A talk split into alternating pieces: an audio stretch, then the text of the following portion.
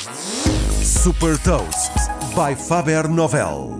Eu sou Nuno Ribeiro da Faber Novel e vou falar de uma inovação na área da educação e entretenimento e partilhar uma citação. Hot Toast. Fundada em 2014, a startup francesa Luni desenvolveu uma coluna inteligente portátil destinada a crianças dos 3 aos 8 anos de idade que permite ouvir histórias infantis. A ideia foi inspirada na tese desenvolvida pela fundadora da startup, Maëlle Chazard, sobre o poder da imaginação. Batizada de My Fabulous Storyteller, esta coluna inteligente permite às crianças não apenas ouvir, mas terem um papel interventivo, podendo elas próprias personalizarem as histórias.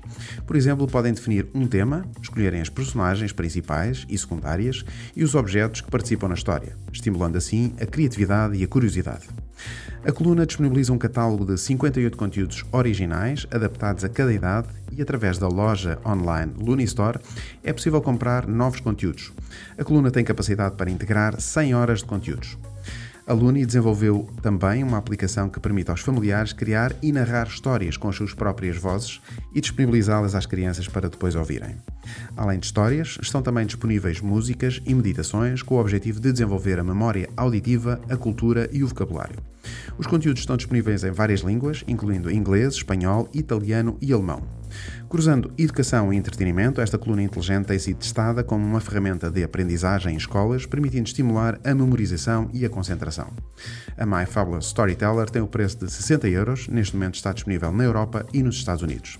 Desde que foi fundada em 2014, a Luni já captou 1 milhão e 300 mil dólares.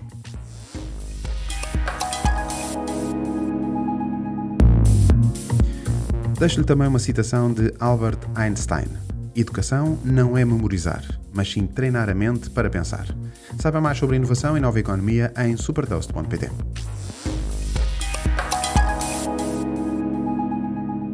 Super Toast é um projeto editorial da Faber Novel que distribui o futuro hoje para preparar as empresas para o amanhã.